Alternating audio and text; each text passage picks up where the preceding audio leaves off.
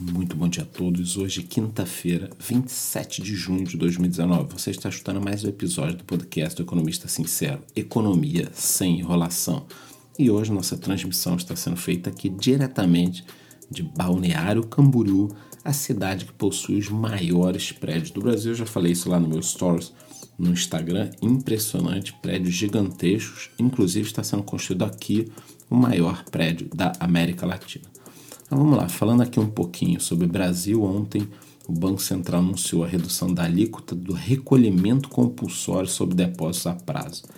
Ele vai ser reduzido né, de 33% para 31%. Isso coloca mais dinheiro na economia e também, obviamente, impulsionou aí as ações dos bancos.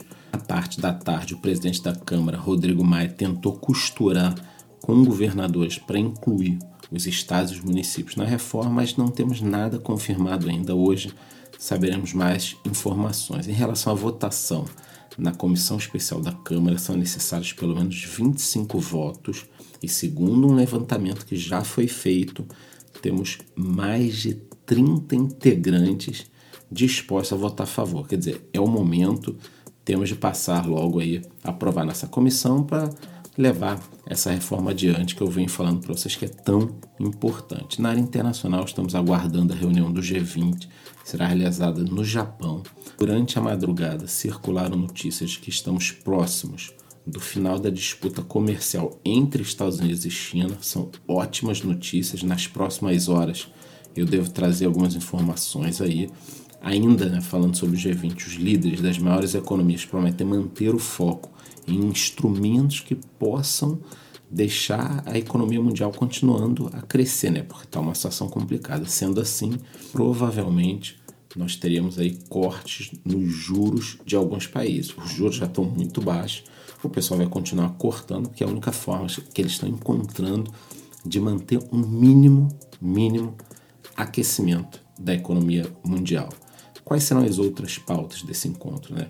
Nós temos a crise Estados Unidos e Irã, Coreia do Norte ainda querendo desenvolver bomba nuclear, desmatamento no mundo, refugiado, guerras comerciais, várias fotinhos com o presidente juntos, e inclusive também o nosso presidente Jair Bolsonaro estará no evento, tem já reuniões agendadas com vários líderes. Nos mercados tivemos a notícia de que Michael Klein será o novo presidente do Conselho de Administração da Via Varejo a diretoria também passar aí por mudanças. Esse é o primeiro passo para que a empresa possa tentar um turnaround, né? Virar o jogo dela aí para tentar, tentar, tá? Aproveitar ainda a Black Friday e o Natal. Eu sei que vocês vão falar, ah, mas tá maluco, cara? Black Friday é lá na frente, Natal em dezembro. Gente, para fazer uma mudança numa companhia que tem mil lojas, estava muito mal administrado, você tem que começar agora para tentar melhorar, mas eu sigo muito otimista. O Mercado Livre também lançou um cartão de crédito internacional em parceria com o Banco Itaú. O cartão vai se chamar Mercado Livre Visa Gold e algumas das vantagens são livre de anuidade, permite parcelamento em 15 vezes sem juros pelo Mercado Livre, controle né, através de aplicativos.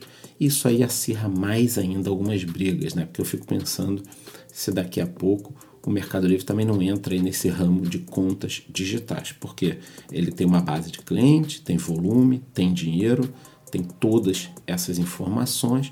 Então, eu acho que esse mercado digital ainda vai ficar muito competitivo nos próximos anos. Nós já temos aí Inter, Nubank, a própria Casas Bahia, que eu falei há pouco, já está com banco digital também.